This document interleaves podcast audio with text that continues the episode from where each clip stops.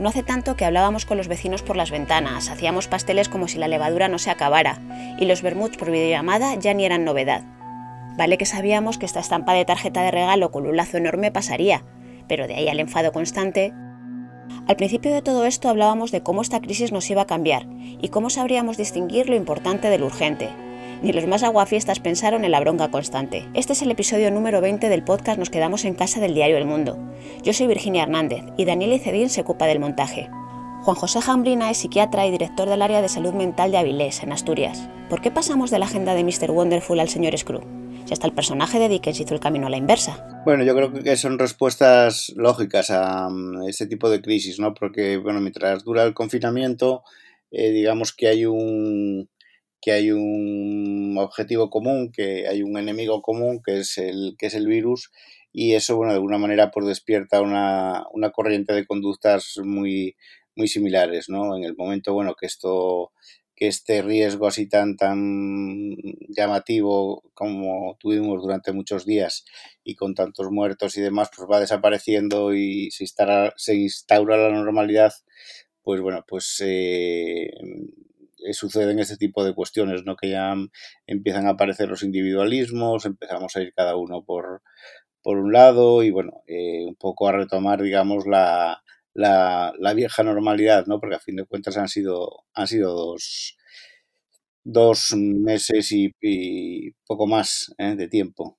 Y bueno, ha sido un periodo donde la irritabilidad y bueno, el vivir forzados, con derechos restringidos, con con una pérdida de libertad eh, que ha sido, ya, vamos, muy, muy importante, muy dura y durante muchos días, porque bueno, no es habitual que una cuarentena dure más de, de 30 días. ¿eh?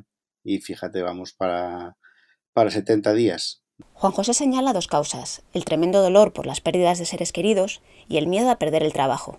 La situación por la que hemos pasado, pues bueno, está presidida por una por una mm, eh, una, bueno, una, una grandísima tragedia, ¿no? O sea, es decir, que, que hemos eh, atravesado una situación que para, para muchas personas, pues bueno, han, han pasado muchísima tensión pues a causa de pérdida de, de, familiares, de haber estado ellos mismos enfermos, o sea, y ya después hay otra inmensa cantidad de población que está pasando unos periodos de angustia muy grande, eh, de temores muy grandes, por, bueno, por miedo a perder el puesto de trabajo, por miedo a, perder los, los bueno, o, disminuir mucho los ingresos de sus, de sus puestos, sobre todo todo lo que tiene que ver con, con las eh, con la bueno, con el sector turístico, con la hostelería, con la restauración, o sea, es decir, que son sectores que lógicamente van a, sufrir muchísimo eh, esta crisis, ¿no? Entonces todo esto, pues lógicamente genera eh, una situación de crispación, una, una digamos, una tensión social verdaderamente, verdaderamente alta las respuestas hasta cierto punto son, son totalmente lógicas y, y comprensibles, ¿no? O sea que, que, es hoy por hoy, bueno, lo que, lo que nos sostiene como, como ciudadanos y lo que nos, nos, define muchas veces como ciudadanos es el puesto de trabajo, ¿no? Y, y, el derecho a unos ingresos que nos den autonomía y nos den independencia.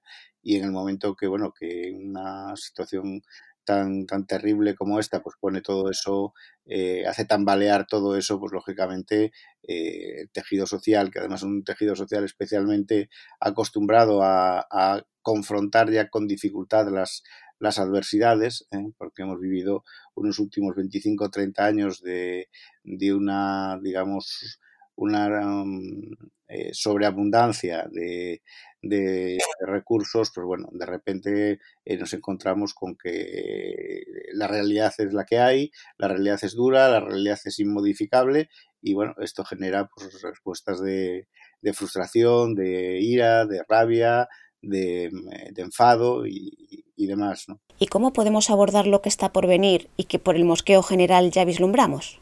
Los casos que, que de, digamos que tengan que ver con con alguna pérdida familiar, que tenga que ver con algún duelo, con, con algún fallecimiento y demás, eh, yo creo que esos, lógicamente, eh, tienen que, que ser eh, atendidos en los correspondientes servicios de salud mental o los, en los servicios sanitarios habituales, ¿no? Pero después yo creo que el mayor contingente de, de, problemas eh, adaptativos que, que, que, que son resultantes de, de, la crisis tienen que ver con ese tipo de situaciones. Y para eso la única solución que tenemos son medidas de tipo social, es decir, medidas de, de bueno de, de, protección de las personas que, que, pueden quedar sin puesto de trabajo, de, incentivación de, de bueno de la actividad económica en, en los lugares que bueno que más han sufrido la, la crisis, o sea medidas que no tienen nada que ver con lo sanitario. ¿eh?